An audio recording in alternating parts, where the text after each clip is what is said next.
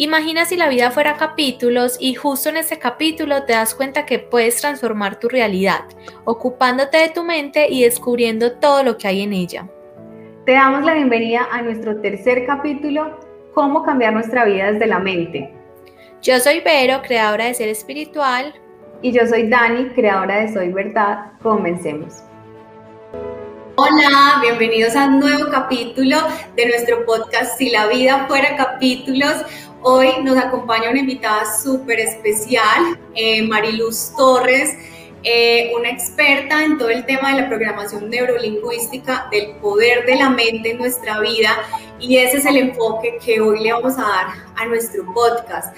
Eh, obviamente, como siempre, no estoy sola, estoy con Vero Pérez, mi amiga y compañera de este sueño y de este proyecto. Y bueno, quiero eh, darle la bienvenida a cada una, cómo están, cómo se encuentran, Vero, Mari. Dani, yo súper emocionada de nuestro tercer capítulo, también muy emocionada de estar acá con Mari, una amiga que conozco desde hace tiempo y que sé lo tesa que es, sé que nos va a nutrir demasiado y todo este tema de la programación neurolingüística creo que es un mundo del cual podemos nutrir demasiado, demasiado nuestra vida, entonces por mi parte estoy muy, muy emocionada de estar aquí. Bueno, un saludo muy especial para todos. Muchas gracias a Dani, muchas gracias a Vero por invitarme. Les cuento que en algún momento cuando viví tantos instantes de oscuridad en mi vida, me imaginaba que algún día iba a estar contando todo el progreso, así que estar aquí hoy es como parte de esa programación neurolingüística que en su momento la vi muy sencilla, que no sabía que era PNL, pero que claramente estaba programando este momento. Siempre me imaginé que en algún momento iba a estar contando mi historia de vida, así que muchas gracias. Espero que las personas que nos están viendo pues se queden y lo miren hasta el final porque sé que van a aprender mucho, se van a sentir muy identificados. Qué hermoso, Mari. La verdad, uno eh, programa pues uno acá dice, vamos a hablar de este tema, pero uno nunca sabe la profundidad que tiene este tema en, la vida del invitado. Y no solamente vamos a hablar, pues acá ya me puedo adelantar, que no solamente va a ser una experiencia o un tema desde lo conceptual, desde lo que tú sabes, desde tu formación, sino transversalizado con tu historia de vida y por qué todo este tema llegó a ti. Entonces, no sé si nos quisieras contar, ya que empezaste a contarnos como ese, de ese momento de tu vida, profundizarnos un poquito más y contarnos de qué se trata eso y cómo, está, cómo, cómo llegaste hasta donde estás en este momento y cuál fue como, como esa ancla que te trajo al bienestar, a la luz, como tú lo, lo dices. Entonces cuéntanos un poquito sobre tu, historia. Claro que sí, yo les quiero contar que conocí sobre programación neurolingüística en un momento mm, muy confuso de mi vida, en mi camino profesional, y es que les quiero confesar que yo no era feliz en ningún trabajo. Entonces yo tuve muchos trabajos, tuve muchos cargos, estuve en muchas empresas, pero siempre sentía que me faltaba algo. Y de una u otra manera estaba como yo misma buscando las razones o las justificaciones para argumentar mi infelicidad. Empecé a crecer laboralmente porque siempre fui muy productiva, con sentido de pertenencia, he sido muy orientada al logro y resulta que en ese crecimiento la vida me puso en cargos de líder, de líder comercial, liderando equipos y cuando tú te enfrentas a liderar a otros, pues claramente te estás enfrentando sobre todo a ti mismo, porque los otros siempre funcionan como un espejo. Oh, sorpresa, cuando yo empecé a asumir ese tipo de retos, empecé a ver a la Mari, empecé a ver la programación neurolingüística que tenía Mari en ese momento y pues lo que me encontré no me gustó. Me asustó, me llenó de, de miedo, de inseguridad, em, entendí la importancia de conocer nuestros límites también y entonces estaba yo en el puesto ideal, en la empresa ideal, por decirlo así, para mí, ¿sí? Me quedaba cerca, me iba caminando, me ahorraba dinero, era la gerente comercial, tenía unos jefes espectaculares que confiaban en mí, tenía el conocimiento que necesitaba para el cargo y estaba muy estresada.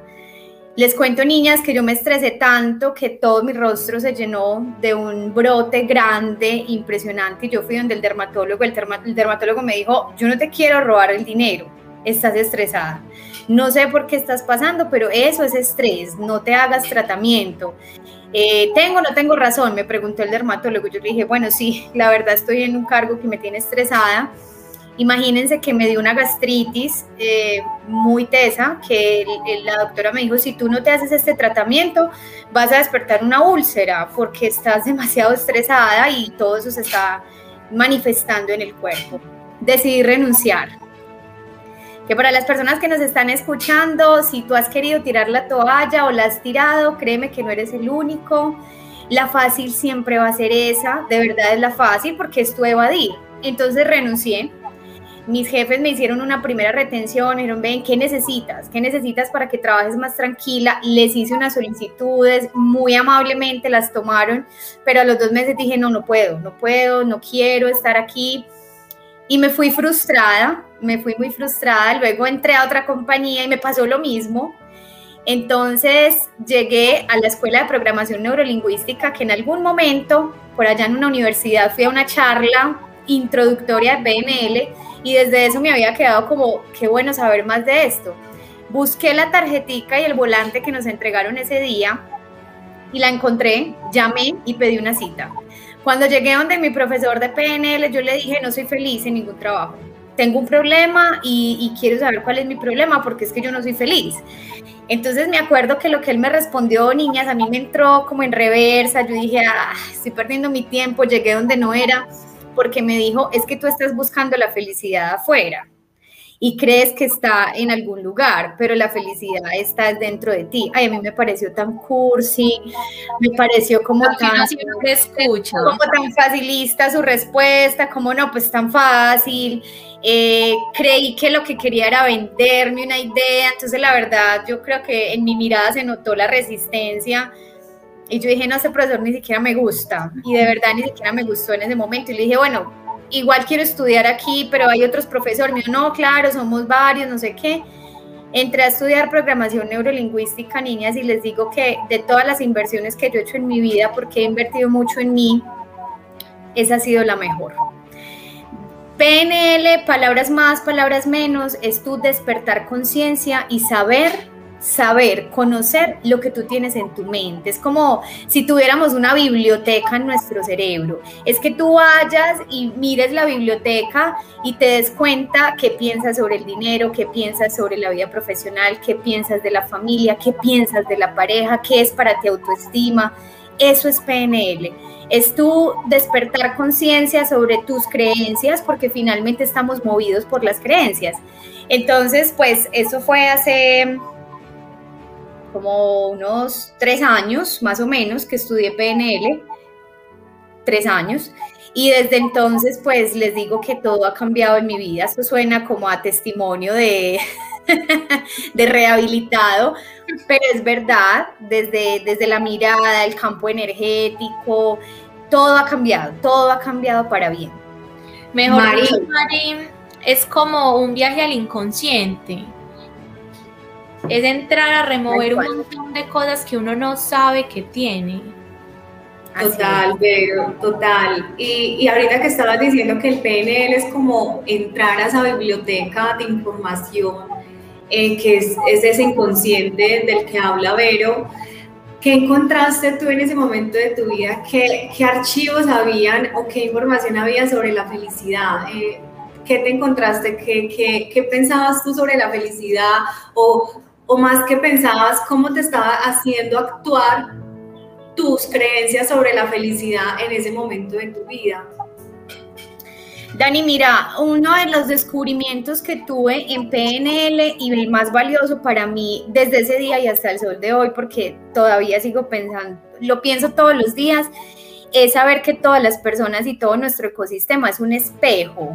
Yo pensaba que no, yo pensaba que que las personas de una u otra forma, yo tenía que encontrar personas que pensaran similar a mí o que actuaran similar a mí.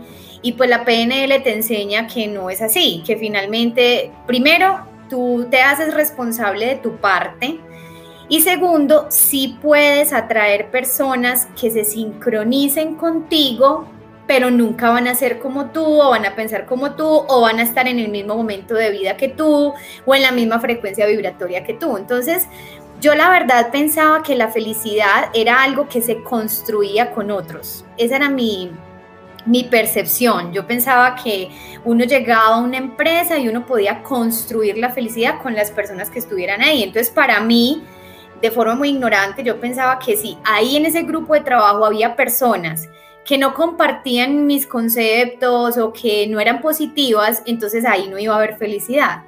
Entonces para mí fue muy duro, la verdad hoy lo cuento tranquila, pero ese proceso es un proceso difícil porque el ego, el ego nos, nos domina muchas veces y no es fácil tú hacerte responsable de tus asuntos. No es fácil yo decir, Verónica no tiene nada que ver con esto, Daniela no tiene nada que ver con esto, yo me hago responsable de mis emociones, de mis sentimientos, de mis creencias.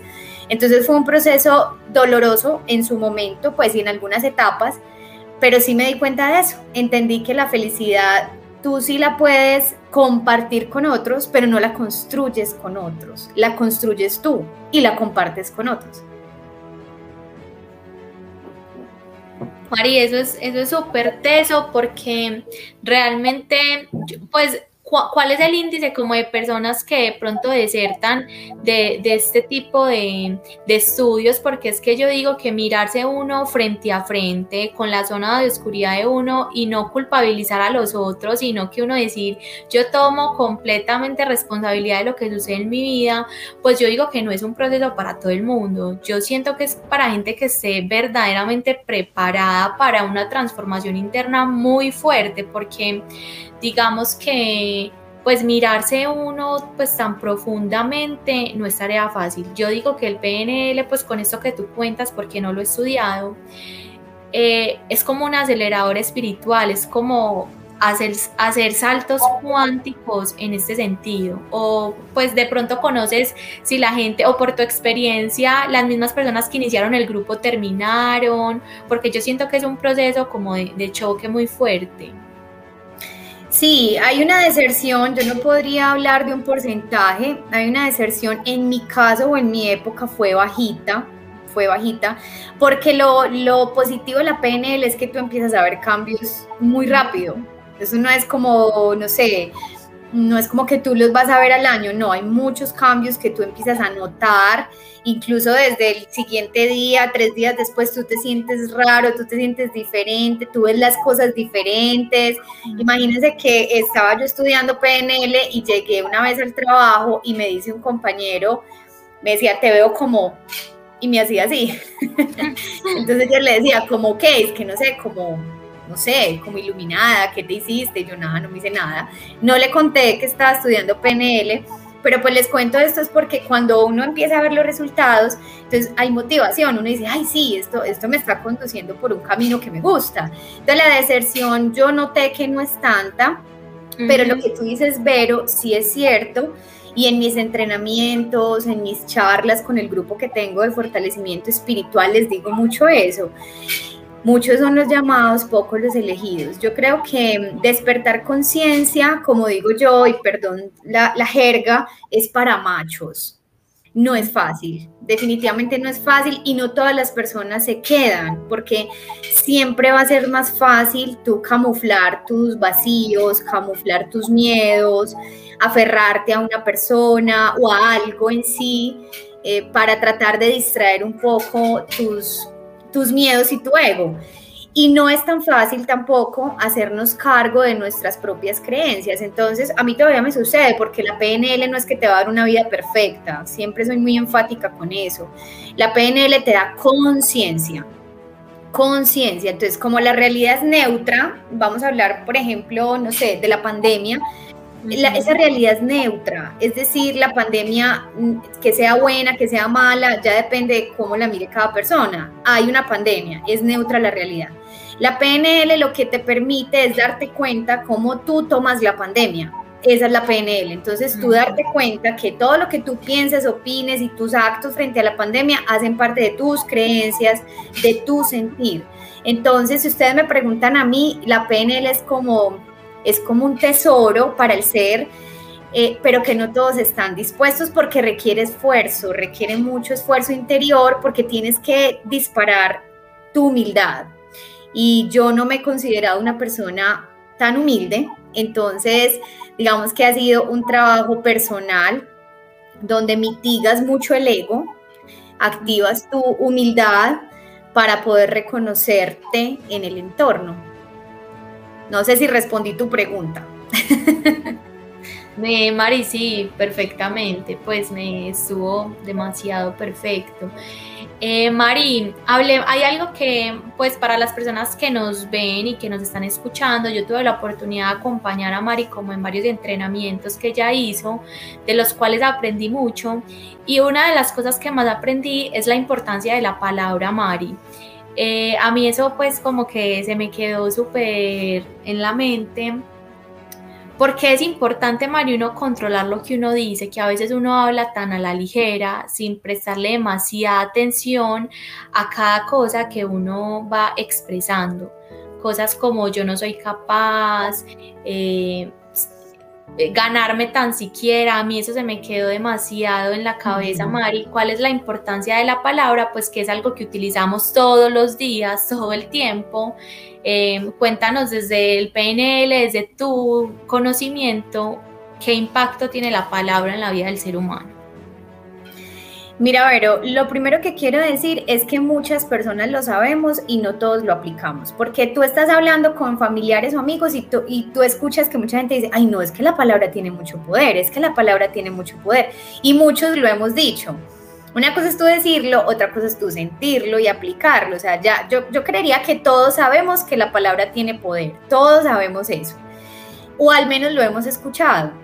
La pregunta es si verdaderamente lo aplicamos. Así como a ti se te quedó Vero, a mí también. Yo les quiero contar que cuando yo lanzo em, afirmaciones negativas o afirmaciones que me limitan más bien, por ejemplo, este fin de semana estaba haciendo senderismo con una amiga y lancé varias afirmaciones que me limitan. Entonces yo decía, no, ¿y yo qué tal cosa? Y yo no, mentiras, cancelado, porque ya lo hago consciente. Entonces no es que tú no puedas decir nada negativo, porque creo que la PNL también ha sido como castigada y el concepto de felicidad, porque entonces las personas creen que la felicidad es que tú estás feliz siempre, que tú no lloras, no tienes problemas no, es todo lo contrario. O sea, la PNL lo que hace es que te permite seguir viviendo tu vida normal, con altos y bajos, con alegrías y tristezas, de una manera más consciente. Entonces, cuando tú te enamoras de la PNL, entiendes que la palabra es una declaración.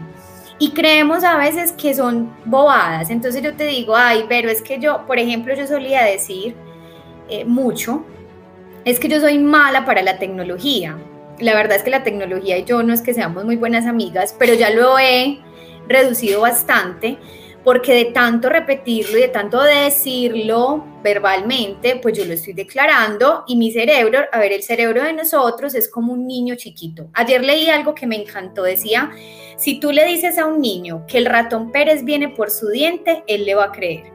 Si tú le dices a un niño que el niño Dios le va a traer un regalo, él te va a creer. Así que si tú le dices a un niño que es exitoso y que puede, también te va a creer. Entonces, la mente es como un niño chiquito, haz de cuenta. La mente no filtra, el cerebro no te filtra, sino que lo que tú le dices, él se lo cree, sea lo que sea que tú le digas. Tú le dices, yo soy capaz, hoy será un buen día, eh, lo que quieras afirmar o haces hacer afirmaciones negativas sobre ti, sobre el mundo, sobre el ecosistema, el cerebro te lo copia, es como si hiciera un copiar-pegar. El cerebro te dice, listo, ah, la vida es muy dura, bien, lo copié. Y no sé si sabían, y, y los que no saben, pues les cuento que esto es un dato muy chévere y que pueden buscar y datearse también en internet nuestro, nuestro cerebro funciona por algo que se llama la ley de la memoria asociativa. A mí ese dato me gustó mucho y me ha gustado mucho ver videos sobre esto y es que nosotros tenemos en el cerebro como una red neuronal. Entonces más o menos se los, se los ilustro de esta manera para las personas que son más visuales. Es que tú haces hoy una afirmación, por ejemplo, la fidelidad no existe. Entonces tú la haces y eso activa una parte de tu red neuronal, lo pueden ver en los videos, se, muestra cómo en el cerebro de verdad se mueve. Y luego tú vuelves y lo dices. Entonces estás luego con otra amiga y luego vuelves y dices, ay, no, es que la fidelidad no existe. Entonces resulta que se encuentran dos puntos y aquí donde se encuentran se incuba un pensamiento. Entonces se llaman los puntos de interconexión. En ese puntico se incuba como esa creencia. Cuando tú estás eh, socializando y hablan de la fidelidad, como el cerebro funciona por ley de memoria asociativa como una biblioteca, él va y busca qué hay en el archivo sobre fidelidad. Entonces dice, hey, ¿qué tenemos de fidelidad? Que Verónica va a lanzar aquí una opinión. Entonces, ¿qué encuentra? Encuentra la cantidad de pensamientos que tú has incubado. Entonces dice, ah, que la fidelidad no existe. Entonces ahí es donde Verónica inconscientemente durante la conversación dice, ay, sí, no, y es que la fidelidad no existe. Entonces nosotros lo vemos como, ay, pues es una palabra, pero resulta que para que tú dijeras eso, tu cerebro procesó. Y no solo procesó, sino que buscó en el archivo. Entonces, cuando tú lo haces consciente, tú empiezas, mejor dicho, tú te escuchas 24/7. Entonces, cuando lanzas una, una frase o una palabra que te está limitando, tú inmediatamente lo detectas. Entonces, no es que esté mal decirlo, pero sí tienes que frenarlo y decir, bueno, bueno, no tanto, bueno, no siempre. Ay, es que yo como soy desorganizada entonces tú estás diciendo, venga, yo le estoy diciendo a mi mente que soy desorganizada. Entonces tú le arreglas y tú dices, bueno, a veces soy desorganizada. Entonces la mente te lo copia tal cual se lo digas. Entonces la mente te dice, ah, listo, a veces. Ah, bueno, entonces no siempre. Listo, te copia. Entonces, si, si me preguntan ustedes el poder de la palabra, yo creo que la palabra es como el eco de lo que hay en nuestro cerebro, de lo que hay en nuestra mente. Por eso es tan importante y yo a todo el mundo le recomiendo, estudien PNL y no tengo escuela de PNL, pero les recomiendo que estudien PNL. María, es un universo demasiado grande, es increíble como a nivel, pues yo no sé si al cerebro se le pueda llamar como una biociencia, pero yo siento eso como algo demasiado científico, algo demasiado comprobable que definitivamente pues tiene un impacto demasiado fuerte en nuestra vida. Entonces pues siento que, es muy valioso que tú nos compartas como el proceso cerebral o no sé cómo se le pueda llamar a eso, de lo que puede impactar una palabra en la vida, que a veces uno va tan a la ligera o dice, sí, es muy importante, como yo, sí, es muy importante la palabra, pero realmente qué hay detrás de todo eso, que es como todo, todo. Mari, hola. Eh, hace un tiempo leyendo un libro decía que uno tiene varias, dos formas de, crearse a sí mismo y se me, lo que estás diciendo me acuerda mucho a esa partecita del libro porque decía que una de las formas era primero pues la palabra, la obra, perdón, el pensamiento, la palabra y la acción, ¿cierto? Pensamiento, palabra y acción. Como, como cuando, como lo que dice como la, eh, cuando uno va a la iglesia, pensamiento, palabra, misión. Sí, sí. Eso, así se, me, se me grabó mucho por eso. Pero decía que cuando no funcionaba desde la mente, desde el pensamiento, que si no se puede hacer un cambio y una transformación desde la mente, se puede ir al otro lado, que es la acción. Sí, entonces, por ejemplo, si yo a mí en mi mente creer que soy capaz no me ha funcionado para y luego decir yo es que sí soy capaz y llevarlo a la acción no me ha, no me ha funcionado para ser capaz, o sea, empezar desde el pensamiento, luego la palabra, firmarlo con la palabra, pero en el comportamiento no se me efectúa, no soy capaz. Entonces dice, hay una segunda forma de lograr eso y es lleve la fórmula al contrario, empieza a hacerlo sin necesidad de que tu mente se lo esté creyendo, simplemente hazlo, hazlo y ya ejecútalo. Luego empieza a repetirlo, empieza a, verbalizarlo, a manifestarlo como un hecho, porque ya está haciendo un hecho, porque ya lo estás haciendo desde, tus acciones. Y luego al pensamiento le va a ser mucho más, muy fácil creerse algo que ya tiene evidencias desde el comportamiento. Entonces, Ahí hablan de eso y ahí se me, te pregunto, Mari, ¿cómo funciona el PNL? Desde un tema inicialmente mental o también se puede desde un asunto comportamental y luego ir transformando progresivamente esa verbalización y luego la mente, porque a veces, como te digo, no funciona desde la mente hacia acá, sino desde el comportamiento hacia atrás. Bueno, primero voy a, voy a complementar un poco lo que decía Vero, porque tal cual lo dice Vero, así es. Realmente la PNL lo que hace es estudiar la conducta humana. ¿Sí? Eso es lo que hace la PNL, estudiar la conducta, que en tus palabras, Dani, sería como el paso final, los actos, ¿sí? Pero es a partir de la comprensión de los procesos mentales y emocionales. En la PNL, pues la PNL enseña que generalizar es un error, ¿cierto? Entonces yo te voy a responder como los dos caminos, porque puede ser, no todos aprendemos de la misma manera, porque sí es posible hacerlo primero desde la acción y luego eso te va transformando el pensamiento. Y antes quiero contarles que, porque Vero decía algo como, es que esto es algo muy, ahorita dijiste la palabra, Vero, eh, dijiste como científico, algo así. Científico. Realmente eh, la PNL nace del trabajo en conjunto de dos personas que se llaman John Grinder y Richard Blander. Uno de ellos estaba enfocado en todo el tema de lingüística y el otro era un matemático y terapeuta gestal.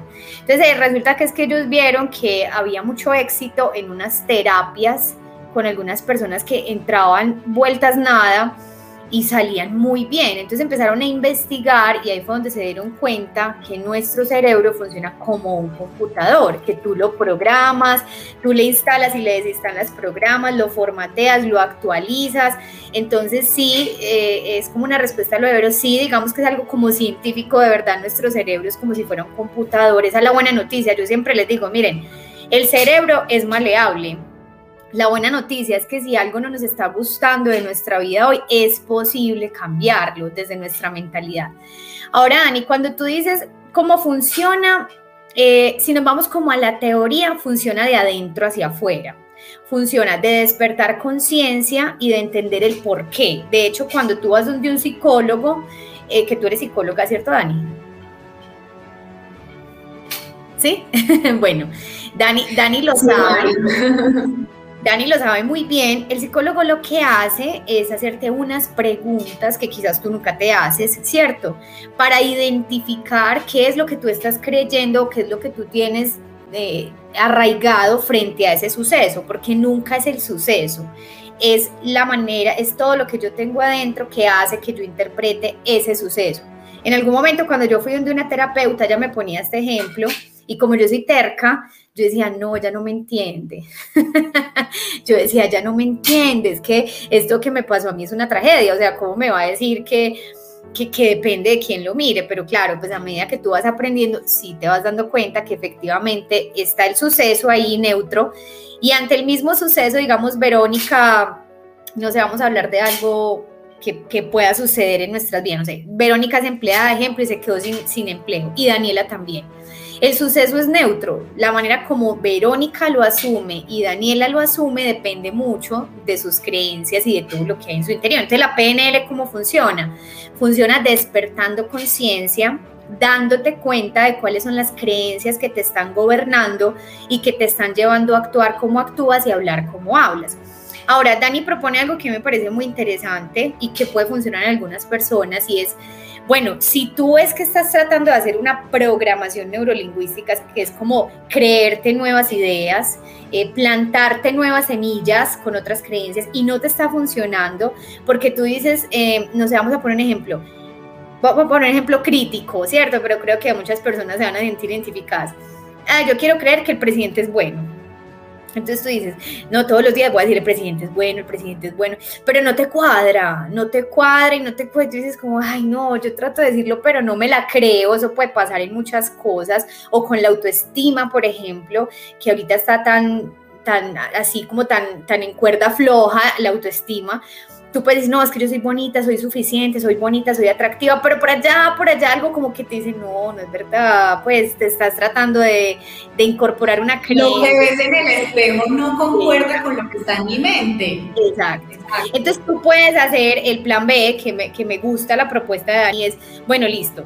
Entonces no me la estoy creyendo, pero voy a hacer, o sea, voy a ejecutar acciones que me apoyen esa creencia. La verdad, niñas, es que si hacemos, si, si ejecutamos esas acciones, les pongo un ejemplo. Vamos a hablar de la autoestima. Eh, hay una mujer que nunca se pone, digamos, camisas eh, que, con las que se le vean los brazos porque no se siente cómoda con sus brazos, por ejemplo. Entonces, esa chica empieza todos los días, no, mis brazos están bien, me veo bien, pero no se la cree y no se la cree y no se la cree. Entonces ella dice, bueno, y si lo hago al contrario, como dicen, y si me pongo una camisa, miro cómo me siento. Realmente si tú lo haces, si te pones una camisa que muestre los brazos, ahí hay una creencia que te impulsó a hacerlo. Y esa creencia es que es posible.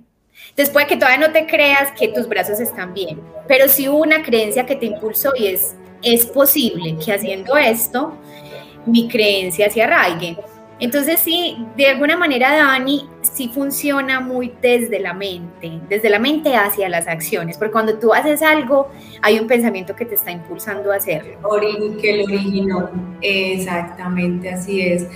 Eso que estás hablando del tema de la autoestima, Mari, me, me hizo acordar mucho de, un, de una publicación que puse hace un tiempo en donde yo decía que a veces la autoestima, como, o sea, es literal lo que estamos hablando, y a veces cuando no te crees lo que eres, pues actúa como si te lo creyeras y te vas entrenando en eso, te vas entrenando en verte bien. El ejemplo que estabas dando no era muy lejano a la realidad que en este momento mía, o sea, tengo tiritas, no me siento muy cómoda con blusa de tiritas, justo por lo que tú dices, los brazos y todo eso, pero acá estoy con una blusa de tiritas, intentando sentirme bien, con una blusa cómoda eh, y a gusto, sin dejar de creer que mis brazos son gruesos o que mis brazos son de tal forma.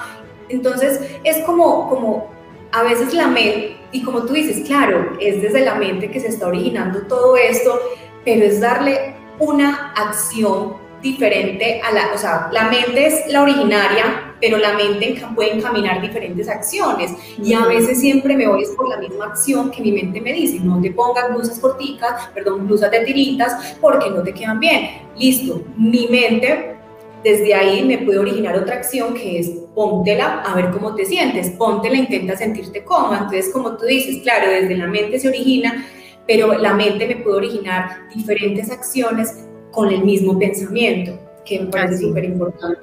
Así es. Hay algo muy, como muy chévere y es que realmente lo que dice Mari, lo que dijo María ahorita, de que digamos que el cerebro se puede moldear. Si estamos llenos de cosas, porque pueden que haya personas viendo y escuchándonos que dicen yo qué estoy haciendo, estoy reconociendo que estoy teniendo eh, conversaciones muy negativas, antes de frustrarse, reconocer que tienen toda la oportunidad de cambiarlo y que el primer paso es hacer consciente eso que estaba inconsciente. Siempre hay la oportunidad de cambiar. María, a mí se me quedó algo que fue con lo que tú iniciaste, que tú dijiste, yo vine acá porque yo programé, o sea, yo me programé para estar acá sentada. Entonces la programación también tiene un tinte de manifestación, cómo programar nuestra mente para manifestar todo eso que deseamos. Hablemos como un poquitico sobre eso, qué impacto tiene pues la PNL, yo siempre he dicho es que el PNL siempre pues eh, he visto que lo he dicho como mal, ¿qué impacto tiene la PNL em, en todo este tema de atraer y programar lo que yo quiero vivir en mi vida? Que me parece súper interesante. Mira, mi recomendación siempre va a ser soñemos sin condicionar. Yo he sido muy soñadora, muy, muy soñadora desde pequeña. Y cuando digo soñadora, es porque siempre he tenido unas metas claras, me he visualizado en varias áreas de mi vida desde muy pequeña. Por ejemplo, yo desde muy pequeña supe que iba a ser emprendedora, desde pequeña yo lo sentía, yo me veía. Cuando jugaba con mis amiguitas, eh, uno de mis juegos favoritos entre los muchos juegos pues que, jugábamos en esa época, yo no sé si a ustedes les tocó los juegos de escondidijo, de... Claro, Mari. Aquí, ah, bueno, yo no sé si ustedes, yo no sé cuántos años tienen, pero a mí me tocaron los juegos con Barbies, eh, mamacita que le decíamos, mamacita era como simular que éramos una familia. Entonces, uno de mis juegos favoritos era el supermercado. Y entonces yo tenía una sumadora grande, esas que sacaban el rollito pues con la cuenta, entonces para mí eso era maravilloso porque para mí eso era como números, como abundancia. Y yo decía, yo era la administradora. yo decía, pero yo soy la administradora, yo soy la que administro el dinero. Entonces yo desde pequeña, digamos que me he visualizado como liderando eh, corporativamente. Y la PNL, por supuesto, que como tú descubres que hay mucho poder en tu mente, y ahí pero sí voy a hacer, voy a dejarles aquí como mi creencia, que no tienen que compartirla. Yo creo que la creación de la realidad eh, está compuesta por dos, dos partes. La tuya, humana, mental, y la de Dios, ¿cierto? Los que creemos en un plan de vida, los que creemos en una misión, lo que, los que creemos en ese ser superior, eh, que creo que hay ya como un camino para nosotros, pero que claramente nosotros desde las capacidades y talentos que tenemos y sobre todo la manera como podemos moldear el cerebro, tenemos mucho que hacer. Una de esas cosas es visualizar lo que tú quieres. Entonces quédense con el mensaje de soñemos, pero no condicionemos. Porque muchas veces nosotros soñamos y, lo que hacemos es cerrarnos al mundo de posibilidades que hay para nosotros. Les pongo un ejemplo. Es que yo quiero trabajar en una empresa que sea una multinacional de lunes a viernes con un jefe bien chévere, con un salario de 4 millones de pesos y que yo sea eh, jefe de sistemas. Estoy poniendo un ejemplo. Entonces tú no solo estás soñando, sino que lo estás condicionando y está bien especificar a la vez que te puedes abrir al mundo de posibilidades. Entonces puede ser que no sea una multinacional, que te dé la misma remuneración, quizás un aprendizaje mayor por no ser multinacional, quizás estés en, una, en un área que también te guste muchísimo, para la que has estudiado, en la que tienes muchos talentos. Entonces, yo siempre les recomiendo, yo hago el mapa de los sueños, nada más ahorita lo estaba mirando y dije, ay, este año no lo he, no lo he hecho, estamos en julio y no lo he hecho. Pero no eres la única, Mari, yo tampoco lo he hecho. El año pasado lo hice, ahí está el del año pasado. Es una herramienta de visualización para que tú tengas claro qué quieres para ti, qué te haría sentir muy bien, sin ponerle tanta arandela, tanta condición que es que tiene que ser así, es que yo quiero que mi pareja mida uno con 70 y bueno, claro, especifica cómo quieres, especifica siendo abierto, abriéndote pues a lo que el mundo, Dios y el universo tiene para entregarte, porque a veces incluso creemos que no somos merecedores de tanto. Cuando yo hago el taller, yo no sé si Vero recuerda también cuando hicimos el taller de mapa de los sueños, a las personas les da miedo pedir mucho porque ya sienten que es demasiado, como, ay no, pero, ay no, ¿será que, será que ese carro? No, pues aunque sea tal carro. Y entonces empezamos como a condicionar un poco los sueños y yo siempre les recomiendo abrirse, abrirse a lo que el mundo tiene. Es que hay no sé, el mundo es tan grande, está tan lleno de oportunidades que nosotros desde nuestra mente de pronto nos podemos estar cerrando. Entonces, mi recomendación para todos los que nos están escuchando es ábrete, ábrete a recibir, trata de desligarte de las condiciones, de las especificaciones, más bien ten claro qué quieres, qué quieres para ti, qué crees que te haría sentir bien eh, a nivel laboral, a nivel personal, a nivel familiar. Súper, Mari, pues siento que, que fuiste como súper clara en todo eso porque a veces sí ponemos demasiadas condiciones. Entonces está bien especificar, pero abrirnos al camino, que llegue como, como deba llegar, como sea perfecto para nosotros. Entonces en ese tema, pues la verdad me encanta. Ya eh, aprendemos que PNL no solamente es descubrirnos y tomar el control de nuestra vida, sino que también es una herramienta para empezar a manifestar todo eso que deseamos. Eh, no sé si Dani tenga algo más que agregar o podemos pasar a la sesión de, preguntas. Yo creo, que podemos pasar ya a la sesión de preguntas en este momento.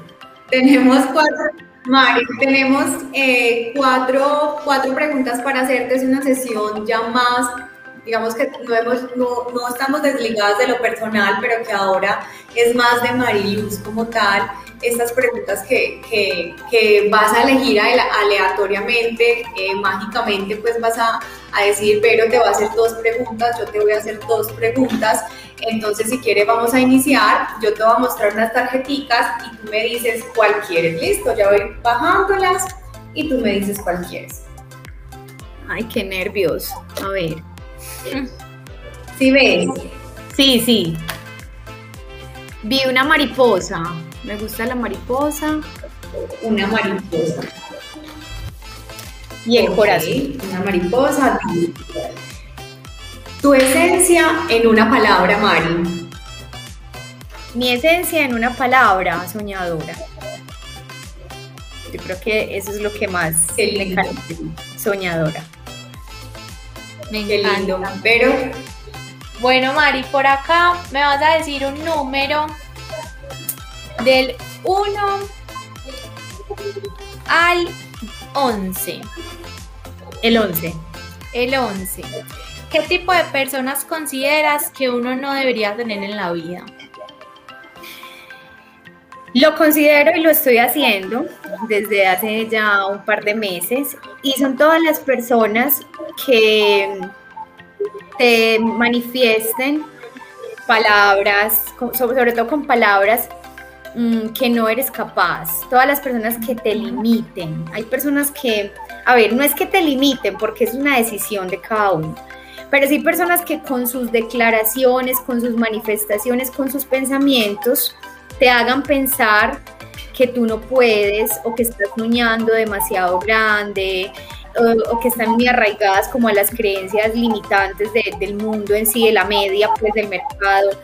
Yo pensaría que eh, es bueno tener todo tipo de personas a nuestro alrededor, pero si hablamos de con quiénes invertimos nuestra energía, con quién compartimos un fin de semana, con quién salimos, con quién vamos a un paseo, con quién hablamos por teléfono, a quién le contamos una dificultad, elegiría mil veces a las personas que siempre nos, nos hagan ver una luz, una esperanza en cualquier momento de oscuridad.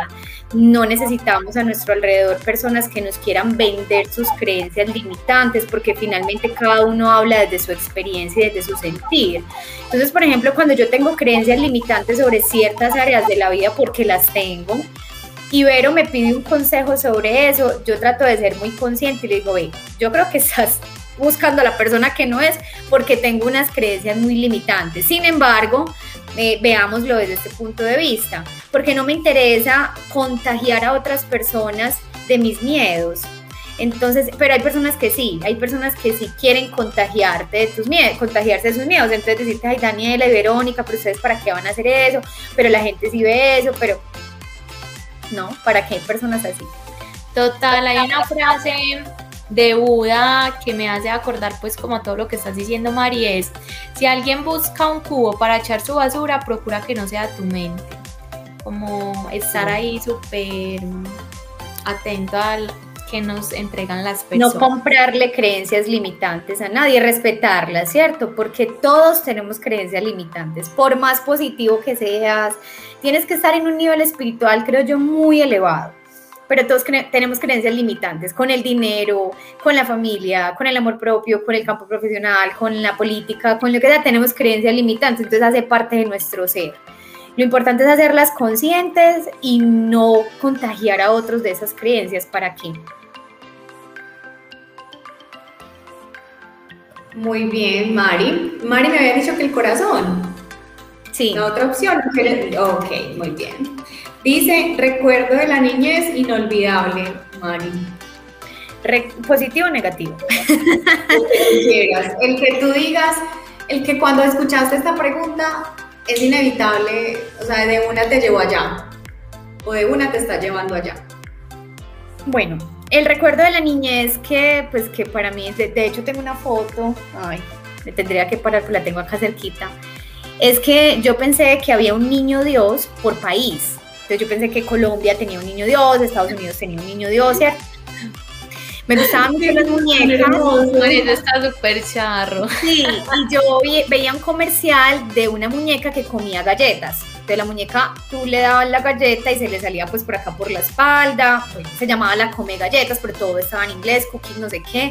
Entonces los comerciales eran en inglés y yo le decía a mi mamá, yo, ay mami, tan rico para los niños de Estados Unidos que les puede traer esa muñeca, ¿será que acá en Colombia se puede conseguir? Entonces ella me decía, no, eso, pues eso solo está en Estados Unidos, pero si usted se maneja bien, ¿cierto? El chantaje de los papás. si usted se maneja bien, podemos hablar con el niño Dios para que hable con niños de Estados Unidos y le puedan mandar la muñeca. Cuando yo vi esa muñeca, yo lloré de la felicidad lloré de la felicidad. Y lo primero que hice fue coger la muñeca y mirar a mi mamá, es que me conmueve, de hecho, contarlo. Y le dije, mami, me la mandó, me la mandó, el niño Dios me la mandó. Y ahí tengo una muñeca, ahí tengo la foto con esa muñeca. Eh, Mari, vaya por la foto, queremos ver. la tengo acá en el escritorio, de hecho. Hágale, hágale. Tengo, al ladito, tengo a mi niña interior, que es ella, que es mi recuerdo más hermoso. A ver, se las muestro por acá. Ahí estoy con la muñeca. Qué hermosura. Y, y tengo una foto mía de adulta, pues porque me gusta esa relación de niña y adulta, que también le he trabajado muchísimo al niño interior. Entonces, para mí este momento fue, pues, fue inolvidable. O sea, yo no podía creer que el niño Dios me había traído la muñeca a Estados Unidos. Entonces, digamos que eso también refuerza mi, mi, mi, concepto de hay que soñar, hay que soñar. O sea, el único que dice que es imposible eres tú. Y si alguien te puede comprobar que es imposible, porque alguien te puede decir, Mari, es que yo ya lo viví, es que es imposible, es él, ¿cierto? Es su energía, su vivencia, pero no quiere decir que si el otro no lo logró, tú tampoco lo vas a lograr, puede ser que tú sí. Entonces, siempre, siempre yo le voy a apostar a que sigas tus anhelos, a que sigas, yo tengo una prima que sueña con ser médica, pero tiene muchas creencias limitantes, el dinero sobre todo, porque es una carrera muy costosa. Y yo siempre le digo, crea, o sea, crea no es creer para ver, no, no es ver para creer, sino creer para ver. Si tú crees que es posible ser una médica, te aseguro que encontrarás los medios para lograrlo. Entonces siempre va a ser esa mi recomendación. Dani va a decir algo. Eh, sí, Mari, eh, escuchando pues tu historia de la niñez con tu muñeca, come galletas, que era literal como, yo imagino que un sueño, pero dentro de esos sueños tú tenías claro que, pues, o tenías como una idea de que era más, era más fácil no cumplirlo que cumplirlo. Y ahí como desde la niñez, esa programación o esa información que hay en nuestra inconsciente, en nuestra mente, influye tanto y es mi teoría de, de la vida a nivel de, de, información de nuestro cerebro y es que los papás o nuestros cuidadores principales juegan un rol fundamental en tu caso, tu mamá o quien te compró la muñeca, quien fuera el cahuete, el patrocinador de ese sueño, puso una semillita de, de tú ya eres una niña soñadora, pero si esa persona no hubiera contribuido y te hubiera dado esa muñeca, digamos que es posible que, es posible, no estoy afirmando, es posible que tu creencia de los sueños fuera diferente o tuviera información diferente a que si tú no te la hubieran dado. O sea, si te, si te la dieron es como, uy, sí se puede, o sea, a pesar de que es súper lejano el sueño, que parece súper difícil, que es de otro país, que es, o sea, es algo, un milagro, sí se puede. Y fue a través de, de, ese patrocinador que tuviste en ese momento de tu vida, no sé quién te dio la muñeca al fin, ya que ahora sabes que el niño Dios no es el niño Dios, sino el papá o la mamá. Entonces, digamos que que ahí, juega un, un, papel fundamental eh, en la niñez nuestros cuidadores y nuestras figuras significativas. Mira que hasta este momento caigo en la cuenta, reconozco que no lo había, no lo había visto, y es que ahora que caigo en la cuenta mi mamá nunca me vendió limitantes. Ahora lo estoy, lo estoy haciendo consciente, nunca nunca me habló de esto, no se puede en ningún aspecto de la vida, en ninguno. Mi mamá siempre, además que siempre me enseñó, que fue una enseñanza muy valiosa, a sembrar. Eso sí me lo enseñó siempre. Ella fue conmigo muy exigente, pero a la vez muy permisiva. Entonces ella me enseñó que la vida funcionaba sembrando, como si tú quieres algo, es posible, tienes que trabajarlo, tienes que sembrarlo, porque en mi vida todo fue así, o sea, con mi mamá siempre fue así. ¿Quieres calle? Te la tienes que ganar. ¿Quieres juguetes? Te los tienes que ganar. Y mi manera pues de retribuirle era pues con todas las normas que tenía en mi casa y con el estudio. Entonces como yo le respondía muy bien a ella con todo lo del colegio, yo tenía permisos, a mí me dejaban ir a las convivencias, a mí me dejaban salir, a mí, pues en ese sentido siempre me dio esa libertad, pero siempre era muy enfática en que lo hago porque tú te lo estás ganando. Entonces creo que fui criada así, fui criada para sembrar. apenas lo estoy como haciendo consciente. Eh, y es que ella siempre me, me, hizo ver desde su manera de criarme que sí era posible, que había que trabajarlo y había que sembrarlo. Sembrar con fe, total. es increíble Sí, total. Y por eso es increíble cómo la vida se va conectando y uno mira hacia atrás y uno dice, claro, pues como que el resultado son un, un, montón de puntos conectados, que pues Dani fue demasiado profunda, Dani es demasiado profunda siempre y uno, y uno alcanza, cuando uno está con ella uno se da cuenta de cosas que tal vez uno jamás había pensado. sí, lo acabo de comprobar. Sí. Eh, eso, eso, a veces es una cualidad y a veces no juega tan bien, pero bueno. a veces uno se da cuenta de cosas como que. Hoy fue positivo, hoy fue positivo. Hoy fue positivo, así es. Mari, dame otro número del 1 al 10 para terminar nuestra sesión de preguntas. El 7. El 7. ¿Qué consejo le darías a alguien que esté pasando por un momento difícil? Lo primero que le diría es que no es el único y no va a ser la única vez. Es decir, todos por momento de éxtasis que estemos viviendo, lo que uno hace cuando está en un momento de oscuridad, yo no sé ustedes, yo lo hago y es lo que he podido notar alrededor, es compararnos.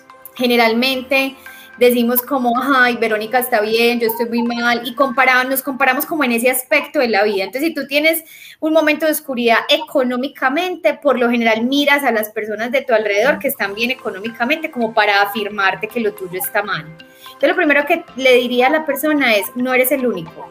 Y no creas que porque tú no lo notas o la persona no lo manifiesta de forma clara, no está viviendo un momento de oscuridad. Segundo, no es la única vez vamos a tener a lo largo de la vida muchos momentos difíciles porque la vida es eso, la vida no es plana. Si la vida fuera plana, pues ni siquiera tendría sentido soñar. ¿Para qué si va a ser plana? Entonces, hace parte de la vida eh, los momentos de crisis porque el autoconocimiento es importante, ¿cierto? Para elegir, por ejemplo, en qué no quiero trabajar. Es que ya me di cuenta que no me gusta esta área de la empresa, pero tuviste que haber pasado por un momento que te incomodó para entender que esa no era tu área. Entonces, lo primero que le diría es, no eres el único ni, eres la ni es la única vez que vas a atravesar un momento difícil. Eh, le diría, rodéate de personas que te hagan ver esa, esa realidad diferente, que te aporten creencias distintas. Yo todavía lo hago. Como yo tengo áreas de mi vida donde a veces flaqueo, yo le digo a mis amigas, mira, esta es la situación, o usted cómo la ve. Entonces me dicen, Mari, pues mira, yo veo eso, yo veo... y es muy válido cuando tú ves otros puntos de vista, porque claro, hay una mente, hay una mentalidad diferente, con ideas diferentes, viendo lo mismo que tú estás viendo y muchas veces las palabras de esas personas a mí me, claro, me abren los ojos y bueno, sí, es verdad, lo estoy viendo demasiado grande o lo estoy viendo demasiado oscuro, no es tan oscuro, bueno, qué sé yo.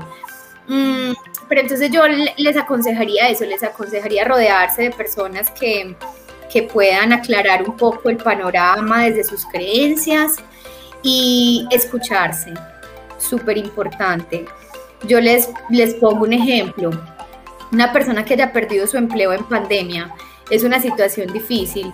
Yo le recomendaría que te escuches. Mari, ¿cómo así que me escuches? ¿Qué te estás diciendo? Ay, soy un fracasado. Ay, es que si ve la pandemia. Escúchate, porque cuando te escuchas te das cuenta cuáles son esas creencias que tienes arraigadas entonces no tiene nada que ver perder el empleo, sino que es una creencia que de pronto tienes ahí, de pronto te falta confianza en ti mismo, de pronto te falta positivismo. Escucharse es clave, clave en cualquier momento de dificultad y también de lucidez, porque como tú seas en los momentos de, de éxtasis, de alegría, también te está dando información de ti. Mari, perfecto. Eh, muchas gracias. Eh, me gustaría antes de terminar, Mari, que le contaras un poquito a las personas como qué servicios ofrece Mariluz, eh, en qué podrías ayudarle a las personas que quedaron interesados en ti, cómo pueden encontrarte en las redes sociales. Claro, con mucho gusto. Lo primero que quiero contarles es que mi actividad principal es entrenadora en ventas, experiencia de clientes en las empresas, entonces lo que yo hago es entrenar vendedores, asesores de servicio al cliente en su hacer, ¿sí? En las ventas, en el proceso de negociación y brindo un taller de programación neurolingüística eh, que lo podemos abrir cuando haya un grupo de personas interesadas. Es un taller muy bueno, lo hemos venido desarrollando en modalidad virtual y se llama Bases de la PNL. Esos son mis principales servicios. En, en esa red me encuentran como, en esa cuenta, perdón, me encuentran como creciendo con luz, en Instagram, creciendo con luz. Adicional, tengo otra cuenta, otro grupo, otra comunidad de la que no me lucro, pues no es como mi principal fuente de ingresos. Se llama Luz que Sana y es una comunidad espiritual con muchas bases y doctrinas de la Iglesia Católica para los que les gusta, para los que se sienten identificados, para los que viven su espiritualidad eh, acompañados de una práctica religiosa eh, lo que hacemos en Luz que Sana es que todos los miércoles a las 8 y 30 de la noche nos conectamos virtualmente, personas de todas las ciudades, incluso se conectan de otros países, y tratamos un tema de fortalecimiento espiritual. Ahí en la cuenta de Instagram encuentran pues algunos mensajes. Em, para las personas que les gusta orar el rosario, por eso soy enfática en que esto es, esto es doctrina de la Iglesia Católica, también lo compartimos todos los días, entonces pues las personas que nos quieran seguir, hacer parte de la comunidad, son todos bienvenidos, es un espacio para crecer espiritualmente. Mari, fue un placer tenerte acá. Todas las personas que estén interesadas, que quieran conectarse más con todo lo que Mari puede ofrecerles, eh, pues ya ahí pudieron ver sus redes sociales por donde puedan encontrarla. Eh, para mí fue un espacio súper bacano, eh, siento que aprendí mucho, siento que es un tema muy importante porque más que pues decir, decirlo es aplicarlo. Y como tú dices, pues eh, desde el momento cero que uno empieza a aplicarlo, puede empezar a ver resultados. Entonces, Mari, yo te agradezco por aceptar esta invitación. Eh, la verdad, pues eh, te admiro mucho y en todo lo que he conocido de ti, estoy completamente convencida de que todo lo que tú nos traes acá lo haces con todo el amor, con todo el conocimiento y con toda la experiencia del mundo. Muchas gracias, gracias a ustedes.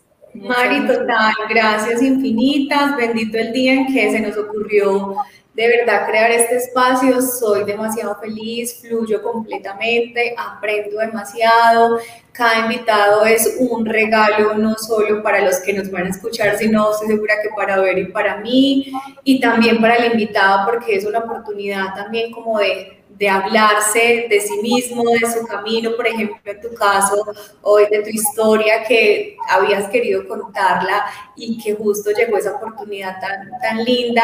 Entonces yo creo que este espacio es nutritivo para todos y bueno, bendito el día en que se nos ocurrió y bendito los días siguientes en que estaremos acá hablando y conversando sobre la vida y todos sus capítulos. Dani, ¿cómo, cómo nos pueden encontrar en redes sociales y cómo te encuentran a ti en redes sociales. Mi cuenta personal, mi cuenta, eh, mi arroba en Instagram es arroba soy.verdad y nuestro arroba del podcast es arroba si la vida fuera capítulos, ahí nos pueden encontrar y ver el tuyo. A mí me pueden encontrar en redes sociales como arroba serespiritual.co. Eh, muchas gracias a todos los que se conectan en YouTube, a todos los que nos escuchan en Spotify. Eh, gracias por acompañarnos en este tercer capítulo y les mandamos un abrazo a todos.